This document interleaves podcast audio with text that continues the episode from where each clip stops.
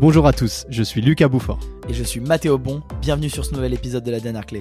La Dernière Clé, c'est le podcast à l'attention des jeunes entrepreneurs et tous les enthousiastes de la création d'entreprises.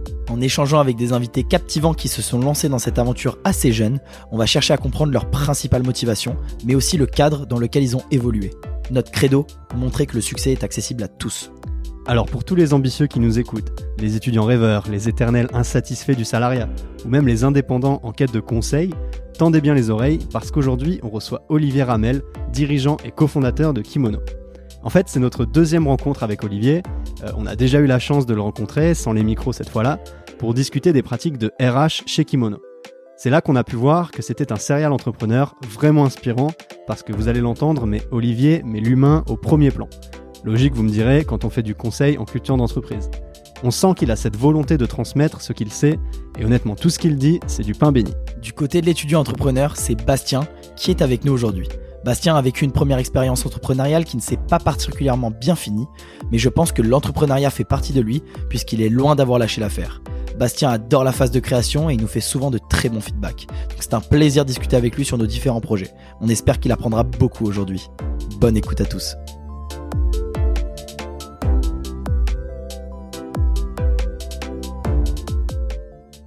Bon, bah salut Mathéo, salut Olivier, ça va bien? Salut les gars, ça va et vous? Bah écoute là, euh, franchement on pourrait pas aller euh, beaucoup mieux, je pense que vous verrez sur les réseaux, mais on est dans des conditions de, de tournage qui sont assez incroyables, là on est dans le studio de, de notre école et franchement euh, c'est, c'est, on n'a jamais été dans un cadre aussi professionnel donc euh, Je confirme. l'épisode très- d'aujourd'hui va être très très, on va être très enjoyé tu vois, c'est, c'est- c'est top. On est dans les bonnes conditions. Ouais, on, on le fait pour toi surtout. hein. On sait euh, l'invité de marque que tu es. Oh non. c'est gentil. Bon ça va bien aujourd'hui? Eh ben au top. Euh, début janvier, grosse rentrée. Et petite pause podcast de la journée, ça fait plaisir de s'inspirer un peu. Tant mieux, Mais écoute, en forme. Trop bien, trop cool. Est-ce que tu peux peut-être te présenter euh, premièrement pour, pour dire un peu aux gens qui tu es? Yes. Euh, et bah du coup, salut tout le monde. Je m'appelle Olivier. Donc je suis aujourd'hui le CEO et fondateur de Kimono. Euh, donc une boîte que j'ai lancée il y a 5 ans et demi déjà. Euh, mais au-delà de ça, j'ai 31 ans. Euh, je suis entrepreneur depuis 12-13 ans maintenant. Donc j'ai monté euh, un peu plus de 6-7 boîtes euh, en parallèle ou en enchaînement. Donc en gros, j'ai commencé très tôt. Euh, je me suis fait mes armes et j'ai trouvé un projet qui me passionne énormément, qui est Kimono aujourd'hui. Je pense qu'on aura l'occasion d'en reparler. Mm. Euh, voilà, grand fan euh, de deux sports, dont un qui commence à prendre la priorité, euh, joueur de basket depuis toujours et depuis récemment, joueur de paddle, donc paddle tennis, euh, nouveau nouveau sport de raquette euh, qui me drive de plus en plus. Et euh, ce que je peux te dire d'autre, je me considère comme un amoureux de la vie, donc euh, très curieux, très optimiste, très positif, avec une vraie méthode pour profiter de ma vie euh, tous les jours. Trop cool, c'est marrant, je crois qu'on a quatre joueurs de basket autour de la table. Sérieux? Ouais ouais vraiment. Ouais, À ouais, quel niveau? Euh, pff, honnêtement, loisir, j'en ai jamais fait en compétition, mais, Ah, euh, mais plusieurs années, quoi. Ouais, moi, C'est ça. ouais. Ok, pas mal. et moi j'ai joué. euh, moi j'ai pas joué en R2, mais j'ai joué en départemental régional et après c'était euh, c'est tout. Ok, bien, mais quand même cool. Trop bien. Donc à l'occasion on se fera un petit basket. Allez. Vous verrez sur les réseaux. Pourquoi on n'a pas fait ça sur un terrain de basket Eh, ça aurait pu être un concept. hein. avec des ballons Non, bah super. Euh, du coup, on va, on va s'axer un peu plus sur tes débuts. T'as dit que t'as monté 6-7 boîtes. Euh, quand on entend ce chiffre, on se dit, waouh, mais c'est dingue. On te voit, t'es jeune. À quel âge t'as monté ta première boîte? Première, euh, j'avais 20 ou 21. Ah ouais. Ouais, Bon. 20 ou 21, donc en parallèle de mes études. J'étais en quatrième année. Euh, je revenais d'un échange à l'étranger aux États-Unis, donc j'ai fait. euh, donc moi j'ai grandi en région parisienne à Saint-Cloud dans le 92. Euh, j'ai fait une école de commerce qui s'appelle l'ESCE en 5 ans, qui est vachement tournée sur l'international, donc on avait pas mal d'échanges. Et donc je revenais d'un échange aux États-Unis, à Boston, où j'ai vécu du coup bah, mon rêve américain, surtout au basket, puisque j'ai été dans l'équipe de basket de l'université. Ça c'est mon gros life goal coché. Et bref, c'était pas la question, mais moi je l'ai je le place, mais bref, donc du coup, euh, en plus, je en fait, j'étais en master entrepreneuriat, donc quatrième année, et aux États-Unis, je me suis dit bon, ok, là c'est, j'avais fait plein de projets avant, donc en fait, j'ai commencé dans le la démarche entrepreneur, entrepreneuriale à 18-19 ans, où j'ai fait les premiers projets, mais on va dire c'était pas des sociétés en tant que telles, mais j'ai organisé plein de choses euh, et, euh, et fait pas mal de sujets qui du coup moi m'ont permis de me connaître. Je vais en échange, euh, je vais en échange aux États-Unis et à ce moment-là, je me dis, ok, quand je rentre, on y va, ça y est.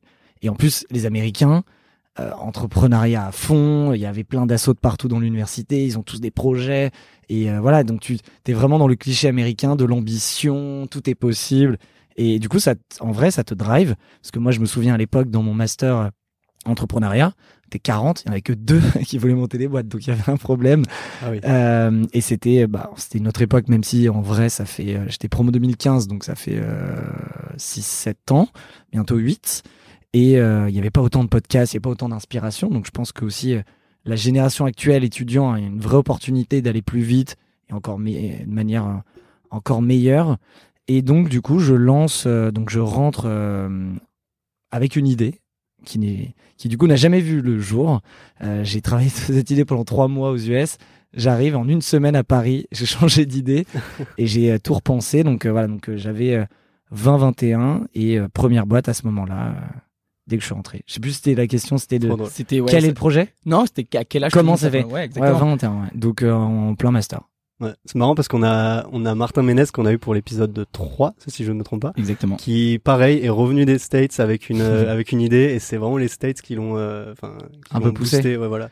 Moi, je l'avais en tête, mais on va dire que ça a accéléré le processus où là, Mm. tu te mets un vrai coup de collier. Quand je rentre, j'y vais. Ça y est, c'est bon.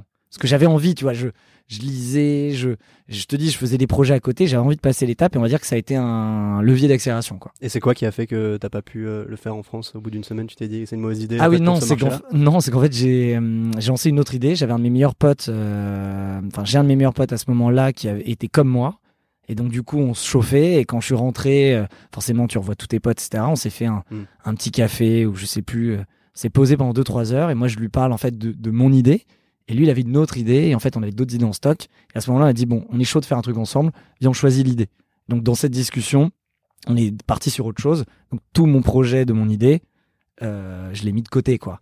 Ok. Et c'est jamais sorti. Et peut-être qu'un jour il sortira par d'autres personnes, mais je l'ai pas vu encore. Et il a toujours du c'est sens. toujours dans un coin de ta tête. Donc. Ouais, mais pff, oh, ça m'intéresse pas de le développer, mais je sais qu'il y a un vrai besoin. C'est c'est c'est une app consumer en gros.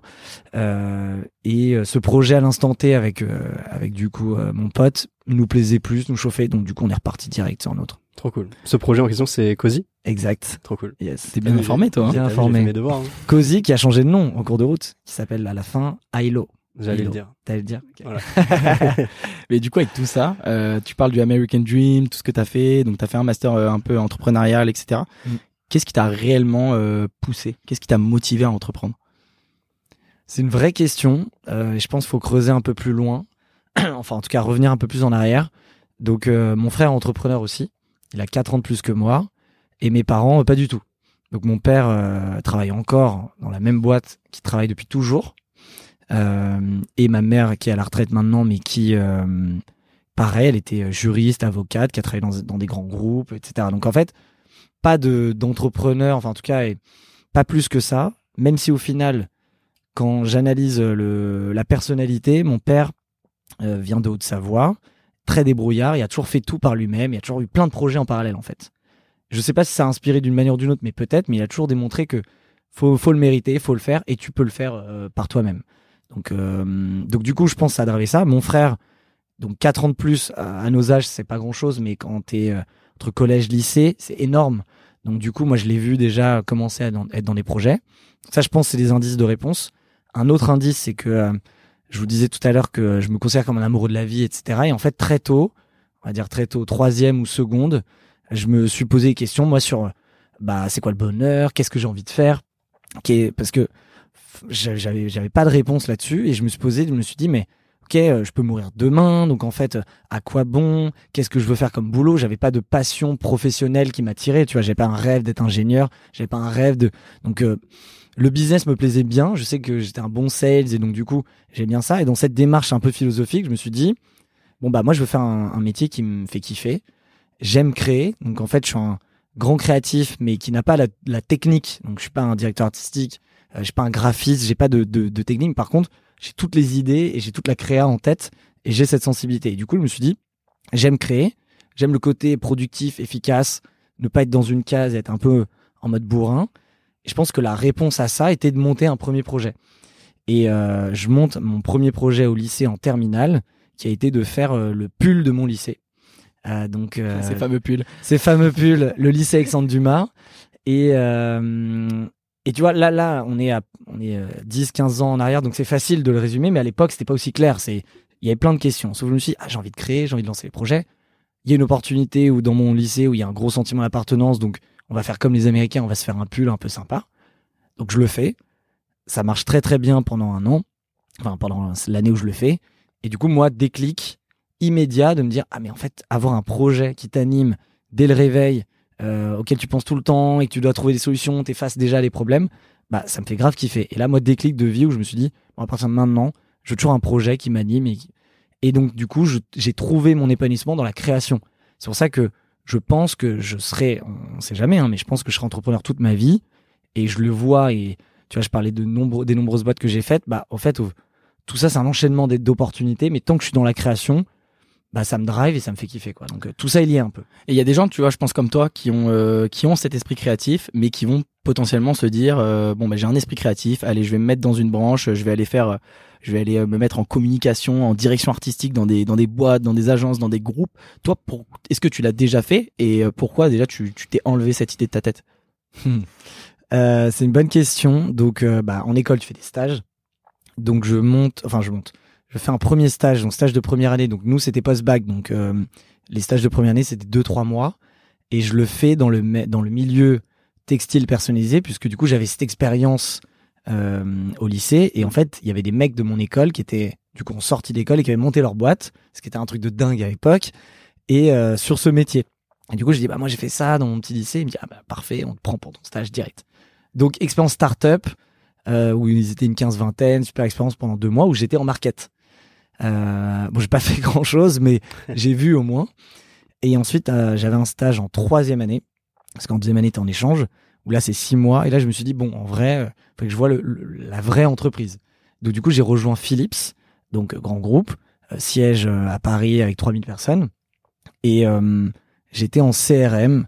Donc, ce qu'ils appellent CRM, c'est pas l'outil comme on peut le voir euh, CRM euh, que de, de outil de sales. C'était vraiment la gestion des clients et quels, en fait, c'était des newsletters, euh, quels sont les stats, comment tu tu qualifies, euh, comment tu repositionnes tes call to action dans une newsletter, etc. Donc c'est vraiment l'analyse. Et euh, c'était pas ce que je voulais spécialement, mais en fait j'avais eu une opportunité de rentrer, donc euh, j'y suis allé. Et là, j'ai- déclic inverse en disant, ok, plus jamais je retravaille dans une entreprise. en tout cas, un, un grand groupe. Euh, pas que ça veut dire c'est pas bien, mais moi ça me correspondait pas. En fait, j'ai j'ai compris euh, tous les le N plus 1, le N plus 2, le N plus 3, le N plus 4. Moi, je référais à quelqu'un, donc je, je comprenais ce que je produisais. Ensuite, je voyais que lui référait à une autre personne, une personne. Et avant que moi, mes résultats aient de l'impact ou mes idées, je crois c'est- quatre mois. Ah, en fait, non, on change. Bon, bah, on recommence. Donc, en fait, tout sur lequel t'as bossé, ça a servi à rien. Donc, il n'y avait pas cette flexibilité. Après, normal, et je le vois bah, en tant que dirigeant aujourd'hui, il y a des choses qui doivent être structurées, processées. Mais c'est vrai que moi, à ce moment-là, ça m'a un peu, euh, je sais pas, en plus trop de politique. Je sais pas, j'ai pas aimé le, même si j'ai, mon expérience a été incroyable, j'ai rencontré des gens super, mais je me suis pas aimé dans le cadre de l'entreprise. Et donc du coup, à ce moment-là, je me suis dit, ok, bah la next step qui va être mon stage de fin d'études, je monte ma boîte. Moi, ça a été le, c'est ça qui est dingue et c'est ce que je m'efforce à dire aux gens, c'est que j'ai eu la même sensation que toi. J'ai fait deux stages dans des grands groupes euh, et c'est pour ça qu'aujourd'hui je fais un master entrepreneurial. C'est parce que je me suis dit euh, c'est génial. J'ai eu l'opportunité de voir en fait euh, des process, être sur des beaux projets avec du budget, etc. Mais c'est pas quelque chose qui me qui me correspondait. C'était je me sentais en fait beaucoup trop bridé, comme tu disais sur les Mhm. process. C'est que t'as l'impression euh, voilà que ça met euh, deux, trois, quatre mois, six mois à qu'un qu'un projet sorte parce que t'as tout ce référencement avec euh, t'as une plus un, plus deux, plus trois, plus quatre. Euh, mais il y a il y a des gens pour qui ça Ouais, il y en a c'est ok. Ouais, et attention, c'est très bien pour plein de gens. Exactement. Euh, c'est juste que je pense pour un mindset d'entrepreneur, il y a une partie de prise de risque, Mm. il y a une partie de d'opportunité, de de d'aller chercher des objectifs que du coup peut-être tu t'as pas cette dynamique. Mais euh, c'est des super boîtes et c'est génial. Il faut tout pour faire un monde, quoi. Heureusement. Je suis d'accord. Et tout à l'heure, tu as parlé de ta famille. Ouais. Euh, Est-ce qu'ils t'ont un peu poussé? Est-ce qu'ils ont approuvé toutes ces, ces décisions de pas Parce que bon, euh, Ouais, Euh, c'est- c'est c'est- des c'est- sujets. Ouais, ouais, c'est vrais. tu viens d'en parler, c'est de la prise de risque. donc C'est euh, faut clair. ils m'ont jamais découragé et ils m'ont toujours dit vas-y ok pas de souci j'ai jamais en fait j'ai jamais eu de en tout cas j'ai pas le souvenir d'avoir eu des moments difficiles de négociation ou autre Mm. par contre ils m'ont dit tu te débrouilles on va pas te financer, on va pas te, on te file rien. Par contre, tu te débrouilles et tu vois, tu fais ton expérience. Et euh, j'aurais pas te dire. En fait, je pense que comme j'ai commencé en parallèle de mes études et qu'ils ont vu à quel point bah ça pouvait être sérieux, à quel point ok, euh, il y a certaines compétences et autres. Euh, après, après, en plus, on a été dans le, enfin, j'étais dans l'incubateur et ça. Donc ils se sont dit à un moment, il est accompagné, donc pas de stress. Et je pense le moment diplômé, comme euh, ça marchait très bien et enfin, en tout cas ça marchait bien, bah ils étaient plus en confiance. Mais en tout cas ils m'ont soutenu dans le sens où bah, ma mère qui était avocate bah, m'a énormément aidé pour tes premiers statuts, euh, tes premiers contrats, etc. Donc, euh, euh, et mon frère entrepreneur aussi, donc autant te dire que ça parlait que business à la maison. mais ouais, ils m'ont, en fait, ils m'ont encouragé. En fait, ils m'ont soutenu, encouragé, ils m'ont dit, vas-y, carrément, go, quoi. Donc ça n'a jamais été un frein ni un sujet, quoi. Donc ça, j'avoue, c'est, je pense, un, un, confort et un luxe, quoi. Ouais, clairement. Et du coup, t'en as eu des galères, des choses qui sont moins bien passées, des, gens bah, qui t'ont pas soutenu? Ouais, bah plein. en fait, plein. T'as dans tes premières aventures, en tout cas ta première ou tes premières, t'as toujours ceux qui vont te prendre pour un rigolo et qui vont dire non, mais ça marchera jamais. Non, mais n'importe quoi, tu nous fais rire avec ton, ton truc. mais en fait, c'est juste de la jalousie parce qu'eux, ils adoraient le faire euh, et qu'ils le font pas. Donc, mais ça, moi, moi, je le vois pas, je l'ai jamais vu comme un, des gens qui me soutiennent pas. Ça t'impacte même pas, en fait. Donc, il y a ça. Euh, des grosses galères. Enfin, oui, un milliard. Euh, rien ne se passe comme prévu. Rien. Même encore aujourd'hui, avec une stabilité d'une boîte, une structure, des équipes, une croissance, et tu fais des plans, ça ne se passe jamais comme prévu. Donc, en fait, il faut être à l'aise du fait qu'il y a des problèmes. Et en fait, moi, là où j'ai vraiment compris ça, c'est pas ma première aventure, je pense, mais la deuxième qui s'est enchaînée, qui s'appelait La Récolte. Euh, donc là, j'étais en fin de cinquième année. Les salades de fruits. Exact. Pas que, pas que, mais un ah. peu. On faisait. Euh, c'est réducteur, c'est réducteur. Ouais, bien sûr. on faisait, donc on proposait une offre healthy, donc bien-être à tous les campus étudiants. Donc deux salades de fruits frais que tu composais toi-même, de jus de fruits, de soupe, euh, de légumes croquants. Toute une offre un peu bien-être et saine qui avait sur aucun campus français. Et euh, nous, on l'avait fait à la base un peu pas sérieux, juste pour se faire un peu d'argent. Le mercredi, on n'avait pas cours et on le faisait dans le campus. Et en fait, on avait on a gagné le concours des jeunes startups de l'école, donc on a gagné une place dans l'incubateur. Donc du coup, on s'est dit, bah, si on le fait euh, dans une journée dans un campus chez nous, et si on le fait dans 20 tous les jours, là, on a fait nos calculs et on s'est dit, ok, ça peut être un beau projet ambitieux. Donc on y allait à fond. Et donc c'était une boîte, c'est la vraie. Moi, je suis très très content d'avoir fait ce projet parce que il y avait rien de digital, rien de tech, rien de startup, quoi que ce soit. C'est la vraie petite entreprise, mais celle qui t'apprend la, la vie mmh. euh, en termes de logistique, de galère, parce que c'est très opérationnel. Donc en gros, on avait des points de vente euh, dans tous les campus, notamment euh, le SCP du coup. Euh, C'était un très beau, un très beau point de vente pour nous. et euh, donc on avait acheté, on a acheté nos premiers camions. Donc moi j'étais le seul, j'étais avec un associé, j'étais le seul à avoir le permis. Donc du coup, on a acheté nos camions. On n'avait pas trop de budget, donc on a acheté notre camion sur le bon coin. Euh, D'ailleurs, notre premier, c'était un camion, ancien camion de la Poste jaune, ah, euh, qu'on avait appelé Joël. Euh, on avait des stands qu'on faisait nous-mêmes parce qu'en fait, il devait être pliable. Donc, on est rentré dans une ingénierie du truc où tu le déplies, il roule. Il y a tout qui est pensé comme un stand. Donc, on, et là-dedans, donc, on livrait tous les points de vente. moi, je, je le faisais. Ensuite, on avait tellement de demandes. Je tenais aussi un point de vente la journée. Donc tu découpes, debout, bonjour, merci, non, non, non, non, jusqu'à 17h. Ensuite, tu refais la collecte de tout, tu payes tout le monde. Ensuite, nous, on allait tout nettoyer dans notre... La, chance qu'on avait à ce moment-là, c'est qu'on avait un bureau très très grand que notre école nous mettait à dispo. Où là, j'avoue, euh, on avait presque un mini entrepôt pour nous. On nettoyait tout, etc. 22h, 23h, c'était fini. 5h30, 6h, rebelote. On allait au marché refaire les courses. Donc parfois c'était euh, deux à trois fois par semaine. Donc on, allait souvent au marché de Belleville ou de Barbès. C'était chez nous, on faisait l'ouverture du marché. Ça, expérience de dingue. Euh, on était, euh, c'était fou. On arrivait. Ça, ça apprend la vie d'un. Non mais c'était fou parce que zone de, moi dans, main dans le cambouis comme jamais parce que t'es plein de fruits, tu vas livrer, tu tombes en panne en plein Paris, 9h quand tout le monde klaxonne, toi t'es avec ton camion qui fume, tu te dis mais what J'ai jamais réussi à livrer. Et, donc, et donc et ça encore c'est des mini galères, mais il y a des galères de, partout. Et là en fait t'apprends un la résilience, donc la, dureté presque physique, porter, tenir, euh, et ensuite quand t'as fini l'opérationnel, faire la strat, euh, le market, euh, l'admin, et du coup presque challenge perso de dire jusqu'à où tu peux y arriver quoi. Et c'est là où pour le coup j'avais trouvé un associé incroyable qui était aussi un très bon pote à moi qui je pense j'ai trouvé un associé de vie dans le sens où je sais qu'on a le même mindset et avec lui on remontera les boîtes c'est évident. Et en fait on l'a fait avec le plaisir, c'est-à-dire que là je vous le raconte, ah, c'était dur, mais à ce moment-là on se marrait et on était dans une intensité, une, un alignement de vision et de se dire il n'y a pas de problème. C'est là où moi je pense ça m'a formé de me dire je, je, ne sais pas ce que c'est une mauvaise nouvelle ou un problème. C'est-à-dire, il m'arrive une, il nous arrive une galère, euh, je sais pas, là, on perd, euh, admettons, demain, on perd la moitié de nos clients. J'ai pas été en oh, panique à bord, non, non, je, ok, ça c'est le problème, fine, next. Qu'est-ce qu'on fait maintenant pour euh, retrouver cette moitié ou résoudre et solutionner? Parce qu'on était vraiment dans, t'as pas le temps de, de, de, de, de pleurer et du coup, fallait trouver une solution. Mm. Et du coup, ça, ça m'a matrixé dans un mindset qui du coup m'a tellement m'a tellement aidé mais tellement au quotidien qui du coup euh, t'es t'es t'es de proof quoi. Il y a, y, a, y a rien qui peut t'arriver. Donc c'était très opérationnel très logistique. Donc là il y a des galères de partout. Mais c'était cool. Bon bah top. Euh, moi j'ai une question. Euh, pour toi c'est quoi le moyen euh, pour structurer une idée et la mettre en pratique quand tu veux te lancer? Est-ce que c'est plutôt dans l'action ou dans la réflexion?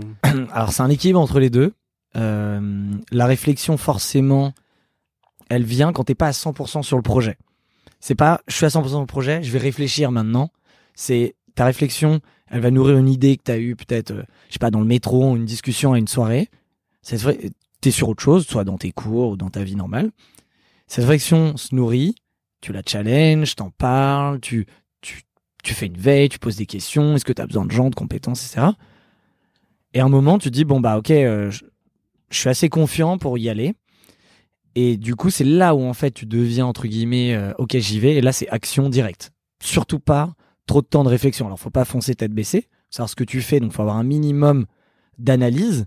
Mais ça, ça se fait un peu naturellement. Donc, le le moyen, c'est en action directe, tester le plus vite possible. Et c'est marrant parce que euh, j'ai un cas en ce moment qui est assez intéressant je suis en train de monter un projet en parallèle, ouais. euh, un tout petit projet où je suis pas du tout opérationnel, et euh, mais on s'associe et c'est avec un, un, jeune incroyable qui a 16 ans. Ok. Qui s'appelle Maxime Royer. Ah ben énorme. On discute avec lui euh, pour. pour ouais, bah, vous verrez prochainement. euh, et donc du coup, on a une super idée ensemble. Et euh, ça fait depuis 2-3 mois qu'on discute. Et, euh, et c'est marrant parce que moi, j'essaye de me voir euh, lui à son âge. Euh, clairement, il est beaucoup plus avancé que il est fort, hein. moi. Il est très très fort. Ouais. Bravo à toi, Maxime. Et euh, et c'est vrai que lui, il a jamais entrepris spécialement. Il est au début. Et je comprends qu'il y a une grosse phase de réflexion de sa part, de remise en question. Euh, il se pose pas mal de questions, etc. Et moi, c'est vrai que je suis plus en mode, non, non, en fait, là, on va direct dans l'action. Et tu verras les réponses, on va les trouver après. On n'a pas besoin de faire un plan pendant, sur 12 mois parce que, comme je disais tout à l'heure, rien ne va se passer comme prévu. Donc en fait, moi, j'ai toujours été de l'école. On fait et on voit. On quitte à fake it until you make it. Euh, on communique, même si on n'est pas prêt. On voit les retours qu'on a. Ça se trouve, en fait, il y a des partenaires, des fournisseurs, des futurs associés, des clients. En fait, tu apprends tellement à être dans l'action que du coup, il faut y aller le plus vite possible. Donc, euh, cette, ce, fameux MVP, donc minimum, minimum viable product, tu peux l'avoir, même si tu l'as pas t'y vas. Et ce sera jamais aussi parfait que tu l'as en tête. Donc, euh, ne perds pas de temps. Donc, euh, le moyen, c'est de dire, est-ce que je, est-ce que, en fait, les questions à te poser, c'est de dire, est-ce que euh, je réponds à un problème? Oui. Est-ce que mon produit ou mon service a du sens? Est-ce que j'identifie une première cible? Je vais adresser, mais genre, je fonce dedans. Ouais. Et pas d'autres questions, pas d'autres questions stratégiques, pas d'autres questions financières, machin. Au début, tu peux sauf si tu as besoin de R&D et de finance mais au début tu peux tout tester et ta solution elle évoluera. C'est-à-dire que tu tout, en fonction du client en fonction de tout ça tu te diras bon bah OK peut-être je réponds à un vrai problème mais c'est juste pour toi vraiment l'identification de ce problème là en question. Et ensuite c'est de le tester le plus vite possible et que tu dans tous les cas ta solution bah ouais elle, elle pivotera elle euh, mille elle, fois. Bien sûr. Mille fois. Donc euh, donc voilà. Et donc du coup euh, donc du coup bah moi j'essaye de de donner un maximum de messages à Maxime et on, on travaille très très bien ensemble. Et même moi du coup j'apprends encore plein de trucs et euh, du coup, là, on va, on va lancer quelque chose. Vous allez entendre parler d'ici un petit mois, je pense. Ça va faire du bon. On va être dans l'action. ça va faire un peu de bruit. Trop bien. Mais c'est marrant que, enfin, c'est dingue quoi. Le, le monde de l'entrepreneuriat est, c'est clair. est petit quoi finalement parce que vrai. on se retrouve assez bien. Euh, moi, j'ai envie de parler un peu plus d'association parce que là, tu nous parles de Maxime. Tu nous as dit ouais. que tu avais trouvé l'associé idéal. Ouais. Est-ce que tu peux nous en parler un peu plus Pour toi, c'est quoi euh, Déjà, c'est quoi l'associé idéal? Ouais. C'est selon quels critères? C'est vrai, c'est vrai. Euh, donc j'ai eu plusieurs types d'associés. Donc mon premier a été mon meilleur pote. Mon deuxième a été euh, un très très bon pote qui est aujourd'hui un de mes meilleurs potes. Donc on va dire cette case. Je me suis associé avec des inconnus beaucoup plus âgés. Euh, je me suis associé avec euh, des entités comme The Family par exemple, puisque on a cofondé Kimono ensemble. Donc une boîte, tu vois, c'est pas juste une personne. T'as toute une infrastructure qui vient. Je suis associé avec des potes de potes, des gens que je connaissais pas. Bref, j'ai eu franchement, je pense, tout type d'associés. Et on parle de, de kimono comme j'ai cofondé d'autres boîtes où je suis pas opérationnel pareil. C'est encore des autres cas d'usage. Et, euh, et du coup, qu'est-ce que ça veut dire associé En fait, tout dépend du projet et ça veut rien dire parce qu'en fait, même quand on dit s'associer avec sa femme ou sa copine, c'est interdit. Il faut surtout pas. Il y a des super belles histoires là-dessus. Et euh, l'association, en fait, le plus dur dans l'entrepreneuriat, c'est euh, l'humain, euh, tant associé que employé. C'est l'inconnu le plus difficile. Et trouver son associé, c'est le nerf de la guerre et c'est la réussite d'un projet. Donc, tu as plein de, signaux faibles négatifs que tu peux voir dès le début, à savoir, euh, moi en tout cas, ma vision des choses, c'est quand tu es, as une excitation avec quelqu'un sur un projet, euh, et faut pas le prendre comme un conseil, c'est ma méthode. C'est moi si euh, cette personne veut valider énormément de choses avant de se lancer, euh, quitte à signer des choses, euh, vérifier trop de choses, se, en fait se, se sécuriser, euh, euh, demander de allez non il faut qu'on monte la boîte avant de ça, il faut qu'on signe ça. Je cours, euh, je, re- je dans l'autre sens. Parce qu'en fait c'est les personnes qui vont te, te, te, te- te faire chier à Te mettre mille- des bâtons dans les roues. en fait. mettre dans les roues. Moi je suis plus euh, WakaTP, on tape dans la main. Ça sent le vécu un peu. Ouais, on, euh, ouais, mais on tape dans la main et on voit. Et en fait, moi après c'est mon mindset, je donne en général 100% de ma confiance dès le début, plutôt que faut que tu essayes de la gagner. Mm. En fait, au fil de, de, de si tu la perds, bah, en fait les taux se resserrent. Mais en fait, t'as beaucoup plus à y gagner, à tout ouvrir. Euh, pour, bah, en fait, on a peur en général de faire ça parce que c'est pour se protéger, c'est naturel, c'est humain. Mais en fait, t'as beaucoup plus d'effets positifs que l'inverse. Donc du coup, maintenant, moi, c'est ce que je fais tout le temps. Pour les associés, c'est quoi l'associé parfait? Euh, C'est euh, no ego. Ça, c'est la base. Pas d'ego. Quand vous êtes deux dans le même profil, c'est qui celui qui est mis en avant, c'est qui celui qui prend les décisions?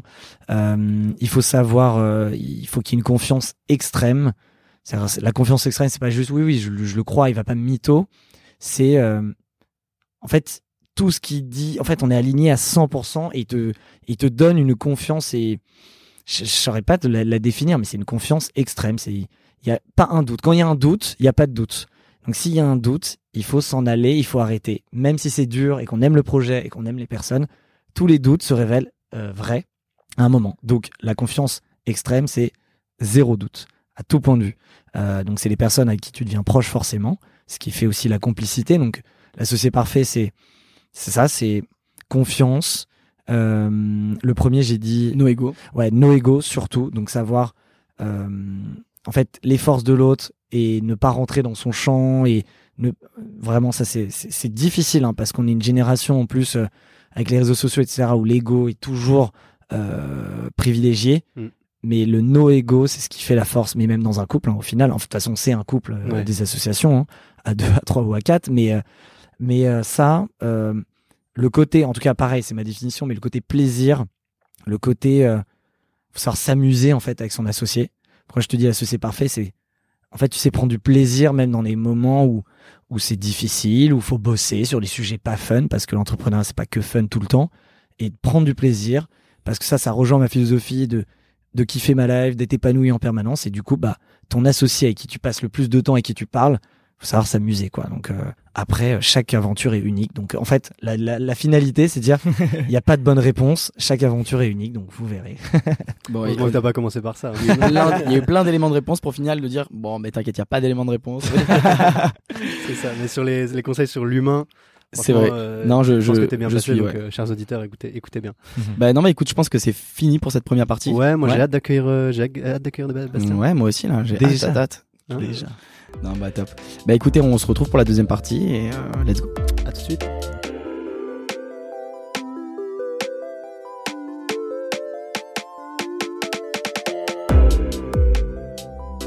Eh ben bonjour Bastien, bienvenue. Bonjour, merci Salut, beaucoup. Enchanté. Salut à toi. C'est un, un plaisir de te recevoir, hein, comme d'habitude. Voilà, Toujours un euh, plaisir. Toujours un plaisir, mais Bastien, euh, bah, particulièrement parce que eh, on a tous un point commun, comme on l'a dit au début, on fait tous du basket. Ouais. on a tous fait, on, on Mais est des ballers. Dès le début, on a, on a sympathisé autour de ça, euh, Ouais, juste on va bientôt basket. faire une petite game. Donc, euh, Oui, Euh, Olivier, on te rajoute dans le groupe. hein. Vas-y, vas-y, go, go, go.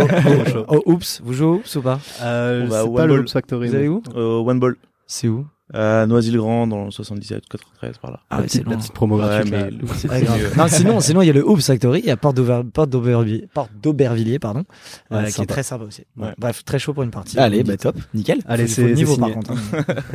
Bon bah Bast, allez, bah on te, on te laisse un peu la parole là. Toutes tes Est-ce que déjà, questions. est-ce que tu peux te présenter déjà, Ouais. euh, nous, nous expliquer un peu quel projet t'avais fait par le passé, euh, où t'en es aujourd'hui? Bon, t'es à peu près au même stade euh, que nous euh, aujourd'hui, mais bon, t'as pas le même passé, donc on a envie d'en savoir un peu plus. Avec euh, plaisir. Du coup, moi, je m'appelle Bastien, j'ai 25 ans, je suis à l'ESCP, euh, bah, comme vous deux, les gars. Euh, j'ai monté une première boîte il y a 2-3 ans par là. Euh, on organisait des camps de football américain en France pour les passionnés français. Et quand on dit américain, l'idée c'est de le pratiquer comme aux US. C'est-à-dire, j'avais un associé américain qui s'appelle Isaac, qui écoutera sûrement pas de podcast parce qu'il est, il parle pas français, mais on lui fait un gros bisou quand même. On lui enverra quand Euh, même. euh, qui lui du coup a, a pratiqué le foot américain et le basket. C'est à travers le basket que je l'ai rencontré. Euh, côté euh, US, du coup, l'idée c'était ramener le meilleur euh, des États-Unis euh, en France, donc meilleur États-Unis, euh, NCAA Division 1 et NFL, euh, qui venaient coacher en France pendant un été pour les passionnés français à partir de 14 ans mixte. Et c'était euh, ultra cool. Euh, la fin était euh, moins fun, comme quand on plante une boîte, c'est en général pas hyper drôle. Mais euh, le concept était euh, vraiment marrant. On a fait des petits concours entrepreneuriat qu'on a gagné et tout. Enfin, c'était euh, vraie bonne aventure. C'était et quand? ça donne, euh, c'était il y a 2-3 ans comme ça. Avant le Covid? On l'a lancé pendant le Covid. En fait, j'étais euh, chez Air France Calais en parallèle, donc euh, tout ce que tu as raconté sur les grands groupes, euh, Mhm. ça me parle très bien, tu vois. Et en fait, le chômage partiel tombe à cause du Covid. Hmm. Je me dis au lieu de me tourner les pouces, bah, on va essayer de monter une boîte. Donc l'idée est fabuleuse de lancer de l'événementiel sportif à l'international pendant le Covid. Il fallait y penser, hein. Euh, Visionnaire, visionnaire. mais euh, mais c'était super cool quand même. Et, euh, et voilà. Ok, donc pendant 2-3 ans, il y a 2-3 ans, donc en fait c'est hyper récent. Ouais, non, en vrai deux ans, je pense. que Ça a duré euh, non deux trois ans ça et ça a duré un an et demi, un truc comme ça. Ok, donc euh, le crash est récent quoi. Le crash est ouais, il date d'il y a un an. Il est encore Ok, en train de la en Voilà, il est là, il est là. je vais commencer à pleurer. Trop Mais cool. donc voilà. Et euh, là, on, je remonte euh, plusieurs projets. Euh, je suis avec euh, Martin et Marley, euh, à qui je fais des gros bisous, euh, ceux Mhm. qui montent euh, la Founders Night, euh, sur des nouveaux projets avec la Founders Night. Euh, et moi, je travaille en parallèle sur euh, une, une nouvelle manière de recruter dans la tech pour tous les développeurs à travers un algorithme de matchmaking. Et, euh, et puis voilà, c'est déjà, c'est déjà pas mal. c'est déjà Trop cool. Bien. Trop cool. Est-ce que t'as des, des, des, des questions, des remarques Bien sur la première partie déjà parce que t'as tout entendu, donc Ouais. euh, peut-être t'as Mhm. envie de rebondir sur certains Bah trucs. euh. ouais, justement, euh, quand on monte une première boîte, on a parlé euh, au tout début euh, avec la famille qui te soutient, c'est important. Tu disais que ta famille te soutenait énormément. Euh, moi, ma, ma famille elle comprend pas forcément ce que je fais, mais euh, mais ma famille proche me soutient. Je sais que ça a été un, un vrai pylône, euh, un vrai pilier au moment du, où j'ai lancé cette première boîte, et surtout au moment où elle a craché. Euh, est-ce que tu as ce sentiment-là que est-ce qu'ils ont besoin de comprendre pour te soutenir euh, Est-ce que, enfin, comment tu conseilles de de sensibiliser ta famille à ce qu'est l'entrepreneuriat parce que c'est quand même très particulier Ouais.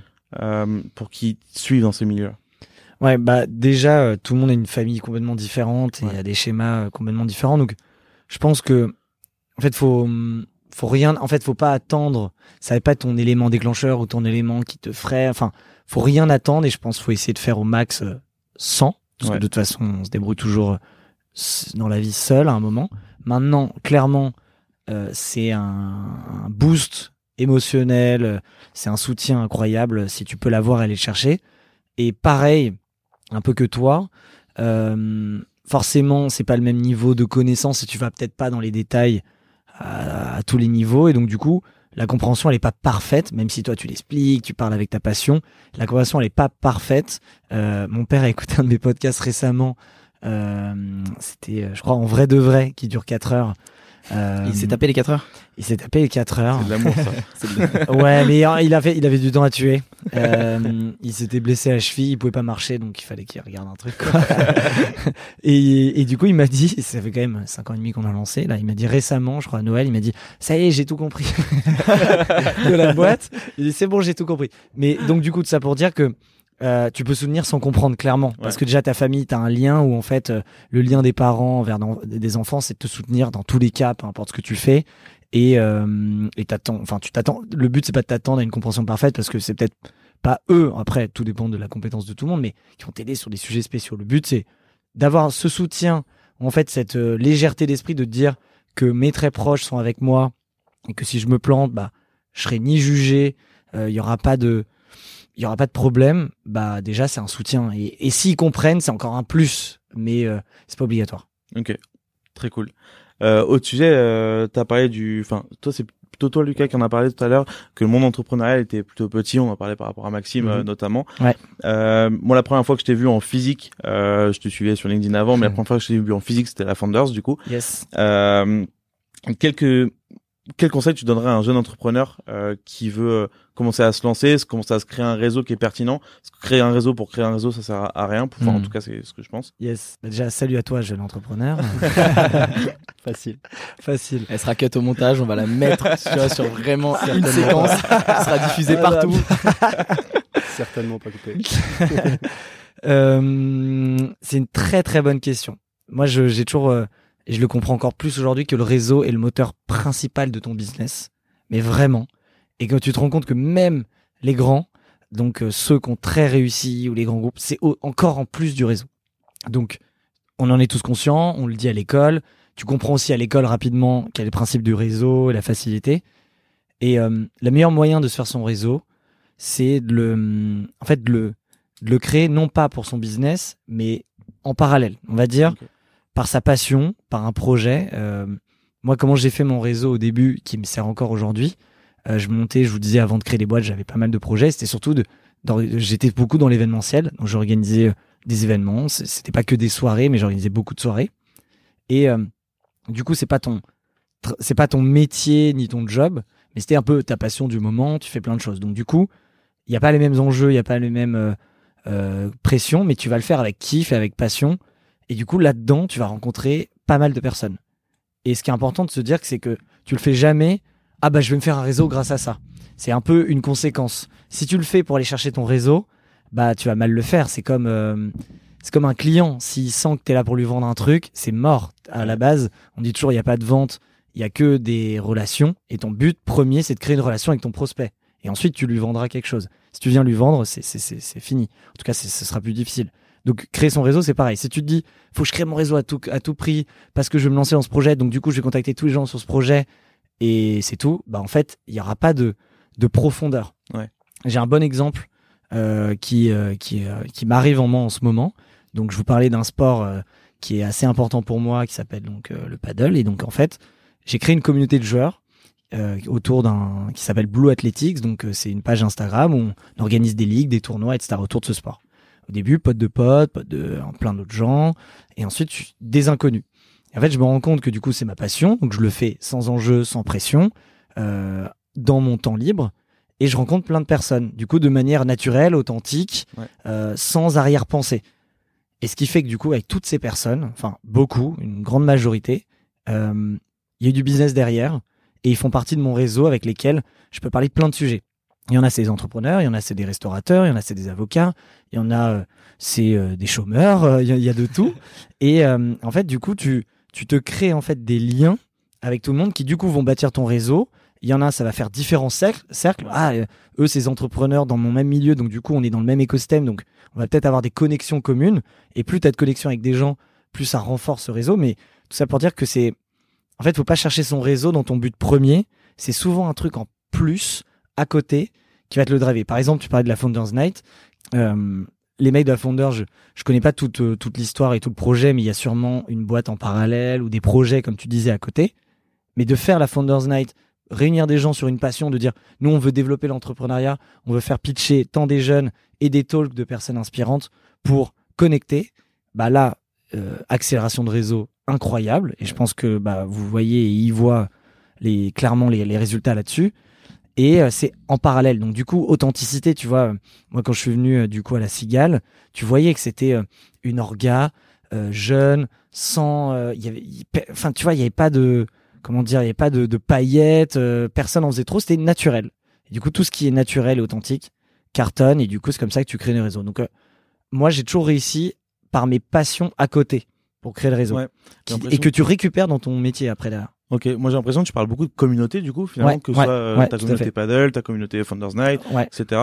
Euh, donc si on doit résumer ça, c'est plutôt communauté et authenticité. Et en général, le mix est plutôt euh, bon. euh. C'est ça. Tu trouves un en fait, tu trouves un projet où tu vas créer une communauté et cette communauté, faut, c'est comme ce qu'on disait tout à l'heure avec les projets. Faut pas se mettre une pression de dire ah, avant la fin du mois il me faut 100 personnes dans ma communauté et je fais des OKR là-dessus. Non, tu vas commencer avec 3, puis 4 et s'il y a la passion et l'authenticité, le truc il prend. Ouais, il faut être patient, mais Je c'est fou. Qu'est-ce que tu conseilles euh, aux plus jeunes pour commencer à se créer une communauté, à faire un réseau euh, C'est quoi les outils euh, qui sont la base en fait euh, de, de- pour commencer à faire ça? Bah, hum, je te dis. nous, par exemple, tu vois, Ouais. ce podcast. Ouais, bah là, vous créez un- cette, vous créez un euh, écosystème. peu- voilà, toi, ta participation au, au Founders Night, c'est un peu pareil, tu vois. Ouais. Mais Bah, euh, c'est trouve. En fait, faut trouver un projet. C'est ça se fera pas tout seul et faut trouver un projet. Faut trouver un truc dans lequel tu t'impliques. Mon premier projet, pas les pulls, mais au- en école, euh, j'étais euh, membre d'une asso qui est pas une asso d'école, mais une asso de beer pong. euh, qui faisait des tournois dans Paris de beer pong. Génial.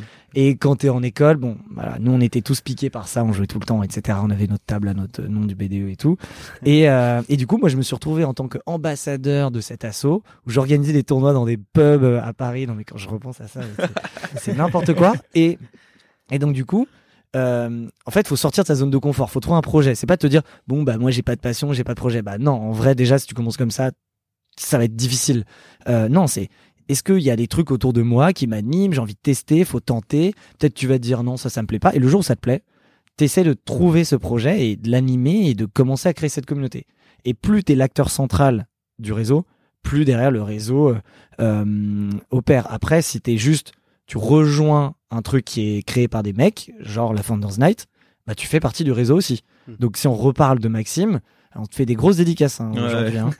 Euh, si on reparle de Maxime, bah lui il vient, il parle à tout le monde, donc il essaye de bâtir son réseau. Donc c'est rejoindre une communauté ou la créer. Et euh, et grâce au beer pong, j'ai signé euh, mon premier client kimono qui était Google 6-7 ans après. J'allais faire la blague en disant Amazon et t'as sorti Google, je me suis senti ah ouais. Heureusement que je l'ai rien dit. non mais je te jure, Mais c'est un, c'est un bel insight parce qu'au final, tu, tu te dis que dans n'importe quelle activité ou n'importe quelle passion, Tout est tu- lié. tout est lié et tu, en fait, tu Ouais. trouveras des gens qui auront un lien avec toi, mais À un truc moment donné. Enfin, qui est déconnecté de base avec un euh, moment ton donné. sujet. à un moment donné. Donc c'est pour ça que euh, si t'es authentique, je reviens à ça parce que ça c'est très important parce que si t'es vraiment toi, en général t'as une bonne relation avec les gens Ouais.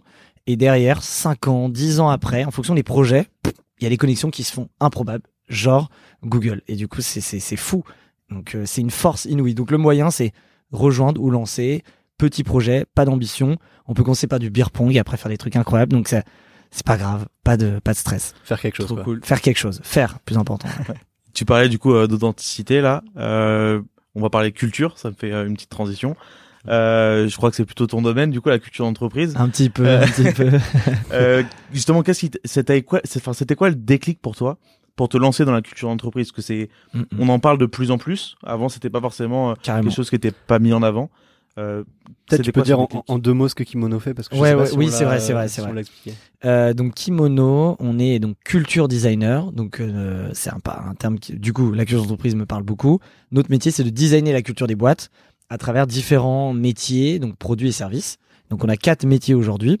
On y répond par faire des vêtements et des objets personnalisés. Donc on habille la culture et on part du principe qu'une culture commence par un sentiment d'appartenance. Ça a été notre premier métier. Ensuite, on habille les murs, donc on a une partie aménagement d'espace d'intérieur, donc on fait de l'office design, des bureaux euh, et de l'archi d'intérieur. Mhm. On a une troisième offre qui est du, c'est du conseil en culture. Donc, on a développé une méthode qui est capable de mesurer la culture d'une boîte et la transformer. Donc là, c'est une vraie euh, offre de conseil euh, qu'on a créée. Et la quatrième euh, verticale, qui est née aussi pendant le Covid, et euh, c'est une partie événementielle euh, qui s'appelle Kimono. Life. Et, euh, et en vrai, meilleur timing pour nous. Mais c'est d'organiser des séminaires, des team building et de faire vivre cette culture. Donc nous, on développe plein de produits et des services dans cette vision de faire rayonner la culture des boîtes. Ça, c'est ce qu'on fait. Donc B2B, on est une boîte B2B qui bosse autant avec des grands groupes et des startups. Et, et donc du coup, la question, c'est comment... Ouais, le déclic. Bah, le déclic, il y a beaucoup de personnes qui pensent, là je le raconte comme ça, et ils pensent que ça a été euh, euh, modifié avec l'histoire et l'opportunité. Et en fait, quand je reprends la genèse de Kimono, donc euh, euh, je quitte ma dernière boîte, ça faisait, j'enchaîne, donc c'était ma quatrième, j'avais enchaîné euh, non-stop. Et là, pour la première fois, je me retrouve sans projet pendant deux semaines. C'est là où je me suis posé plein de questions et très rapidement, je me suis, c'est là où je me suis rapproché de The Family. J'ai envie de monter un projet avec eux. Donc je rencontre Alice, la CEO, et on discute. Et euh, on discute d'entrepreneuriat. Je saurais pas te dire à quel moment, pourquoi la culture est venue, mais tout d'un coup, on s'est dit, mais c'est marrant, la, la culture d'entreprise, euh, tout le monde sait que c'est important, mais personne sait comment faire. Les Américains, ils ont compris ça depuis longtemps. Il y a des boîtes un peu innovantes euh, qui le font et qui, le mettent en place. Et du coup, on s'est dit, bah ouais, non, mais j'avoue, mais même pour nous, c'est quoi la culture? Donc, on a commencé à définir. C'est auto-challenger, mais c'est quoi la culture d'entreprise pour toi?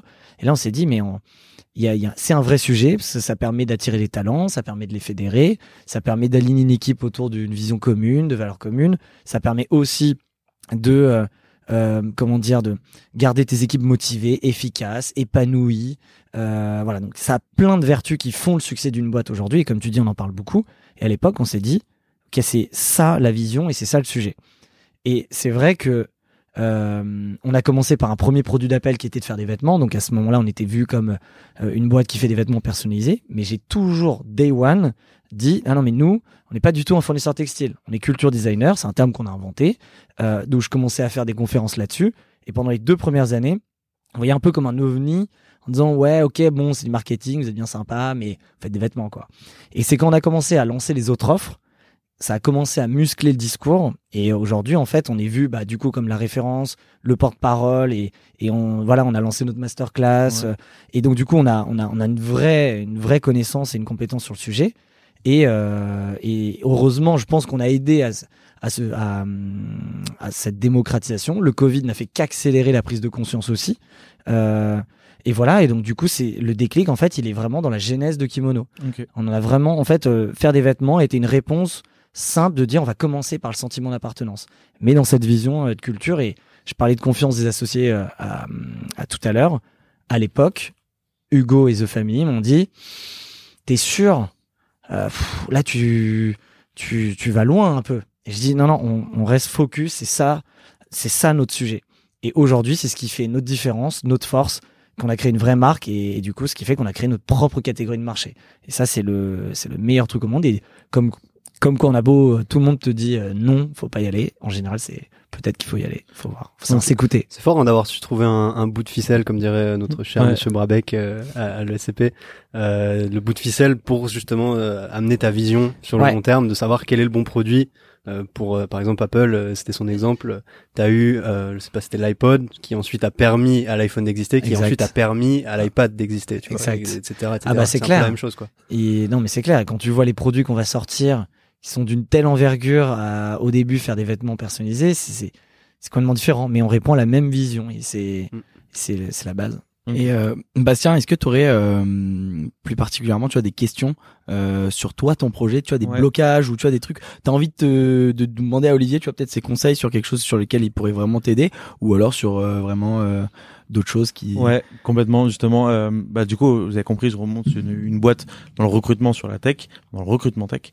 Euh, typiquement, je m'intéresse beaucoup à ce sujet de culture parce que je, suis persuadé que C'est lié. ouais. tech ou pas tech, euh, la sujet de culture d'entreprise est de d'actualité et y compris dans les grands groupes. Euh, Clairement. du coup, tu avais fait un post il y a cinq jours où tu parlais euh, de recrutement, où tu disais euh, l'équipe c'est la clé. Ah yes. Euh, Timiski. Exactement. euh, est-ce- comment tu t'arrives à créer justement une équipe qui déchire euh, Est-ce que euh, tu vois Damien Morin il disait que les meilleurs profils on va pas les chasser, c'est eux qui nous trouvent. Finalement, comment tu arrives à dans le recrutement à faire en sorte que ta culture elle rayonne, que c'est un peut-être un axe de sélection euh, pour les personnes, pour la mettre en avant, Hmm. tout ça? Bah, la réponse à ça, c'est une culture d'entreprise forte. Comment tu arrives à attirer les meilleurs Comment ils trouvent C'est une culture d'entreprise forte. Comment tu arrives à avoir une équipe de dingue qui euh, est dans le challenge quotidien avec toi et qui croit C'est une culture forte. Tout ça, c'est là. C'est tu m'as donné le meilleur euh, exemple pour prôner la culture. Mais maintenant, comment tu l'as fait rayonner? Euh, faut savoir que la culture d'entreprise, c'est quatre piliers. En tout cas, on l'a redéfini. Et euh, on parle beaucoup de marque employeur en parallèle. Et en fait, euh, pour vous donner rapidement les quatre piliers, il y a la raison d'être, qui est le why, pourquoi de la boîte. Il y a le système de valeurs, donc qui va être les principes directeurs, qui va driver tes décisions, ton attitude et tout ce que, enfin tout ce que concerne la, la- boîte, donc tes prises de décision de recrutement, de communication, etc. T'as l'identité, qui est un peu euh, euh, pas que visuel, mais c'est l'identité de l'entreprise. C'est quoi la personnalité, c'est quoi le symbole, à quoi ressemble l'identité de la boîte. Et là-dedans, il y a la marque employeur. Et la marque employeur, souvent, on, les, les, en fait, la marque employeur, c'est la façade d'une entreprise. Et souvent, la plupart des, des, boîtes que je vois, ils travaillent que la façade. Et à l'intérieur, euh, les, les, nouveaux employés arrivent. En fait, ça leur correspond pas du tout. Ouais. C'est toxique. Euh, et en fait, ils ont bien maquillé ou caché euh, certaines choses. Et en fait, euh, les gens se barrent direct et il y a un turnover monstrueux. Donc ça, c'est donc ça, c'est le pilier d'identité. Euh, et quatre, les rituels qui va être en fait l'expérience de ta culture. Et du coup, qu'est-ce que tu mets en place pour la rythmer en fait? On dit qu'un rituel, et on, on dit que c'est un rituel quand c'est récurrent, standardisé et partagé. Ça veut pas dire qu'il faut tout ritualiser dans sa boîte. Il faut aussi de, de l'impro et de l'instinct, mais plus t'as de rituels, plus euh, ta culture vit. Bref, tout ça pour dire euh, comment tu fais. euh, en fait, une culture d'entreprise donc forte, c'est autant une culture interne que externe. D'ailleurs, on ne dit pas sa culture interne, c'est autant pour tes clients, ta communauté. Et il y a plein de leviers parce que un, un des premiers, c'est ce qu'on appelle le culture book, qui est un peu la bible de ta culture. C'est un peu le, le socle. Donc c'est très courant aux États-Unis. En France, il y a peu de boîtes qui le font. En fait, ce culture book où tu écris tes quatre piliers, ton histoire, etc., te sert à communiquer. Et euh, comment, tu l'as fait rayonner ta culture bah, C'est en, en communiquant dessus, en fait. Et naturellement, une culture forte, tu communiques dessus. Puisque tes rituels, que ce soit euh, euh, des rituels d'onboarding, bah, si tu as développé une méthode particulière, tu vas la partager. Si euh, tu fais des super événements, tu as des super bureaux, tu as des super vêtements, tout ça euh, fait que du coup, tu l'as fait rayonner. Nous, tu vois, c'est marrant, c'est marrant, on m'a jamais posé cette question sur cette tournure, c'est que nous, notre métier, c'est de faire rayonner justement la culture des boîtes. Donc, comment on fait? Bah, Là, on a, on a décrit des, des produits, des services, mais il y en a plein d'autres. C'est, moi, je pense plus elle est euh, forte. En fait, il faut communiquer dessus. Il y a beaucoup d'entreprises que je vois qui ont des cultures de dingue et qui ne savent pas communiquer dessus. Donc, soit elles doivent être accompagnées, soit faut qu'ils y arrivent. Donc, euh, bah, être médiatisé un peu, prendre la parole. Et euh, pas que les dirigeants, les fondateurs, il faut aussi que les équipes prennent la parole. Euh, on est de plus en plus en peer-to-peer, dans le sens où, dans le B2C, euh, on a les notations de restaurants, on va écouter un autre client qui va nous conseiller d'aller au resto. Bah, dans le monde d'entreprise, t'as pas trop de, de personnes qui se conseillent entre elles, de dire bah, rejoins-moi. Ça, c'est la mentalité française. Hein. Ils ont le pire tout pire, les Français. euh, ce qu'on Ouais. disait, on avait un cours et en fait, tu te mets tout le temps des 18, des 19, des 20. En fait, tu mets des Ouais. super notes. C'est clair. vrai que nous, les Français, on n'est pas bons pour le pire tout pire. C'est vrai. Mm. C'est vrai. Donc du coup, se, se recommander, se conseiller, mais euh, non, ouais, faut, faut communiquer dessus. En vrai, c'est est-ce qu'elle est forte? Le culture book est un levier parce que tu peux le, le, le rendre public, donc euh, tu le rends, tu le rends accessible. Et ce qui est ouf euh, sur ton prochain produit, il faudra qu'on en parle parce que nous, on a une verticale qui va arriver sur le recrutement et sur le matching de culture fit justement Ok. entre cool. va juste focus, ensemble. ouais, bah, juste sur euh, entre les employeurs et les employés et de pouvoir matcher ça. Donc, euh, on est aussi dans ces réflexions euh, de matching. Mais euh, écoute, tu- si t'as une Et- culture faute, non, euh, forte, ça, ça le fait. non. Et justement, ton culture book, à quel moment tu le mets en place euh, Ah, C'est une bonne question ça. Ouais. Pour tous les jeunes qui nous écoutent. Ouais, ouais, euh, tout à fait. Bah alors ça, en fait, ta culture de ta culture de boîte, faut la travailler euh, dès le début. Donc si t'as six mois d'entreprise, enfin six mois de boîte, un an, deux ans, trois ans, bah en fait c'est c'est c'est c'était hier, donc tu faut le faire. La bonne nouvelle c'est qu'elle évolue, donc tu peux toujours le refaire. ok. C'est jamais trop tard, mais faut le Mm. faire. Donc le moment où tu as prise de conscience, let's go. Plus tôt tu le fais, plus tôt tu as des résultats euh, intéressants. Et donc, le, donc travailler le culture book est la conséquence du travail de ta culture. Donc tu peux le faire dès le début. Il sera pas aussi complet que dans deux ans parce qu'il doit être alimenté, il doit vivre euh, et tu n'auras pas toutes les réponses. Tu vois, je parlais d'un système de valeurs. Les valeurs, elles évoluent d'une entreprise, elles sont pas figées dans le temps. Donc, euh, il faut savoir le faire évoluer. Donc, euh, la, la- la vraie réponse, c'est c'était hier, donc il faut le faire. Et tu peux le faire dès le début, comme dix ans après. Le plus important, c'est de s'en rendre compte et d'agir, quoi. Ok. Je pense qu'on arrive malheureusement, c'est passé à une Mais vitesse. le temps passe clair. trop vite avec Olivier. Non, mais ça fait déjà Plein de sujets là, les gars. On peut, on peut battre euh, les, Bon, les allez. amis de French Doors. là. Bon les gars, on fait plus de 4 heures, c'est bon. Là, on est lancé. Euh, on enlève du coup le truc de, on fera un épisode en moins d'une heure. Là, c'est bon, c'est fini. Merci Olivier, tu nous as mis un. Beaucoup de boost match Ouais. Stéphanie nous voilà quoi. ok, euh, donc du coup, on va passer à la question euh, signature. Yes. Euh, donc tu es au courant de celle-là Tu l'as Yes. peut-être un peu préparé, je sais pas. Pas du tout. Freestyle. Freestyle, toujours. Quelle est la, la clé que tu pourrais ajouter au trousseau des jeunes entrepreneurs qui nous écoutent, la clé qui te représente, qui est pour toi le conseil en or? Euh, Peut-être ça sera autour de la culture. Je te laisse, euh, je te laisse en décider. Ok, ok, intéressant. Euh, freestyle, du coup. C'est parti. Yop, yop. Allez. je, je- voilà. Après euh, French Doors, c'est Skyrock. Euh, non, la, la clé en tout cas qui moi me, me paraît la plus importante et que j'ai vu sur différents entrepreneurs, des jeunes, des moins jeunes, etc., c'est cette dimension d'équilibre, euh, d'épanouissement et de plaisir. Euh, j'ai vu trop de gens se détruire par leurs projets, euh, émotionnellement, personnellement, financièrement. Euh, tu vois, on dit l'entrepreneur, bien sûr, l'entrepreneuriat c'est la liberté, c'est le kiff absolu. C'est très dur. Il faut être stable et euh, mentalement et physiquement. Et c'est vrai que moi j'ai vu vraiment des, des personnes partir en down total, euh, comme des personnes qui avaient tout pour exploser, qui sont parties en vrille totale et du coup qui prennent plus du tout de plaisir. Euh, la dimension que moi, je, enfin en tout cas moi la, la clé que je me suis euh, euh, appliquée ces derniers temps, c'est que tu peux toujours faire plus, tu peux toujours aller plus vite. Euh, et que du coup il y a cette ce FOMO, cette frustration qui du coup peut te brouiller et du coup te gâcher ton quotidien. Mm. Alors qu'en fait, euh, un c'est d'être conscient que tu tu fais un truc qui te plaît, euh, que certes t'as pas, en fait d'être moins exigeant. Euh, Il y a, il y a, y a cette- ce niveau de faut arrêter d'exigeant envers tout. Oui, t'es ambitieux, oui, tu vas y arriver et si tu tu si t'as envie, tu vas réussir. Mais cette ce problème d'exigence fausse tout, fausse l'authenticité. Ouais. Euh, et donc du coup la clé c'est en fait euh, kiffer, trouvez votre équilibre et prenez du plaisir.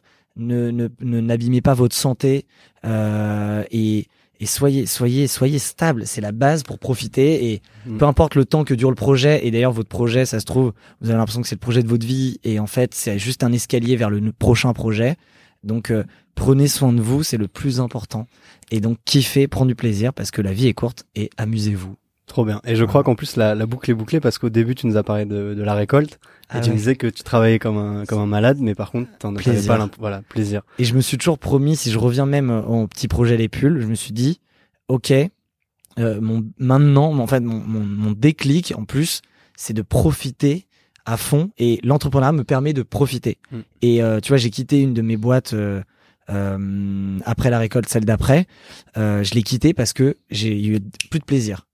J'ai eu plus de plaisir. Ça a duré un mois le temps de s'en rendre compte parce qu'au début, ça peut être la fatigue. Ouais. J'ai oh, plus de kiff. Et du coup, tout de suite, mon but a été de, euh, sans juste tout mettre à mal le projet ni les relations, mais en fait, je next, je prends plus de plaisir. Donc, euh, c'est vraiment mon moteur euh, premier, quoi. Donc, euh, on l'oublie souvent. On pense que la clé, c'est euh, ça, ça, ça, mais euh, c'est le plaisir avant tout. Et j'aurais pu aussi dire une autre clé, mais je vais pas m'attarder.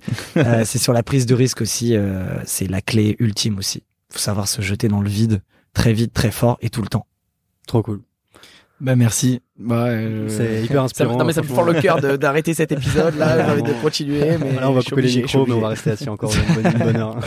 Non, bah, c'est trop cool. Franchement, vos questions sont top. Merci les gars. Super, bah merci à toi euh, d'être euh, d'être venu. Est-ce qu'on peut faire peut-être comme d'habitude un petit instant promo euh, De comment ouf. on peut suivre Kimono et puis même toi l'avancée de ton nouveau projet avec avec Maxime. Yes, alors c'est c'est un, un side project euh, kimono à fond et on est au tout début encore d'un- d'une aventure incroyable. Donc moi je suis à fond là-dedans. Donc Kimono peut nous suivre bah, sur tous les réseaux sociaux, kimono.co, donc c'est k y m o n o.co sur notre site. Donc vous avez toutes les news.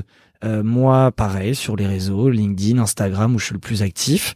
Euh, je parle pas que de boulot, je parle plein de plein de choses.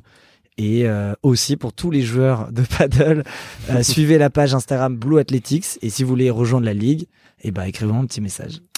Peut-être que tu recevras un message de moi. euh, sous peu. Ah. ça m'intéresse. Et masterclass euh, kimono sur la culture entreprise, on a réuni tout notre savoir, notre connaissance et notre méthode dans une masterclass de 4 heures qui est un petit budget mais qui a une, un, un impact de dingue si vous voulez monter votre culture dans votre boîte. Donc voilà, et petit code promo, euh, je peux vous filer ça aussi. Allez, la dernière clé.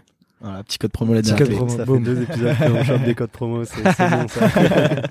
Il faut venir le chercher du coup, il faut sortir de sa zone de confort, m'écrire et m'écrire. Bon bah génial. ça. Et Tobast Et toi mon Bast Et du coup, moi, c'est euh, Bastien Iso, IZZO euh, sur LinkedIn. Sur Insta, je suis pas du tout actif, donc ça ne sert à rien. Euh, et pour euh, Juno, il n'y a pas encore de page euh, LinkedIn, mais il y a un site web qui est en cours de construction, qui sera peut-être construit quand euh, ça va sortir. Si on te suit sur LinkedIn, on verra. Exactement. Mais c'est getjuno.fr sinon. Ça c'est la- Et, la euh, le projet recrutement du coup. Ouais, celui sur lequel on va travailler ensemble. Allez, Et, parfait. euh, et voilà. Moi, j'ai besoin de, j'ai besoin de partenaires pour lancer. Tout est prêt dans ma tête et il faut que j'ai des humains qui déclenchent. Qui exécutent. euh, Je suis un Qui humain. déclenche. Parfait. Allez. Bon bah, Super. bon bah merci les gars. Merci C'était un réel plaisir. Ouais, c'était vraiment trop Merci à tous. carrément. Ciao. Ciao, à dans deux semaines pour le prochain épisode. Salut. Yes.